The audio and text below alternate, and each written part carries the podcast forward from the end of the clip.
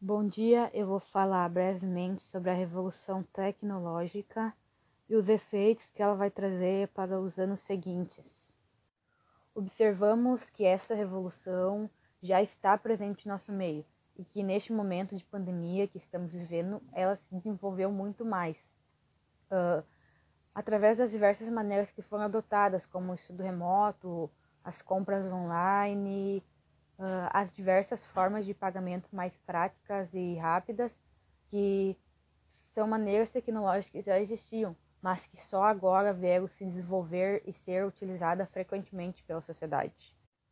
Então, acredito que para os anos seguintes, uh, a presença de, de lojas físicas e comércios não vai ser tão frequente. Acredito que vai ser as lojas virtuais que vão ter maior influência.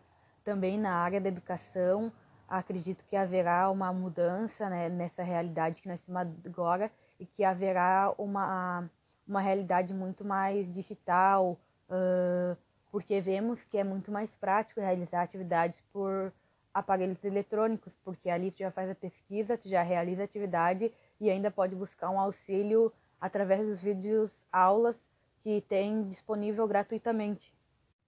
Acredito também que a tecnologia vai influenciar na área das atividades domésticas, como já existe o robô aspirador de pó que faz o, o trabalho totalmente sozinho, sem precisar da mão humana para manusear ele. Então, acredito que vai se desenvolver mais aparelhos eletrônicos como esses, que vão auxiliar nas atividades domésticas, facilitando assim a vida do ser humano.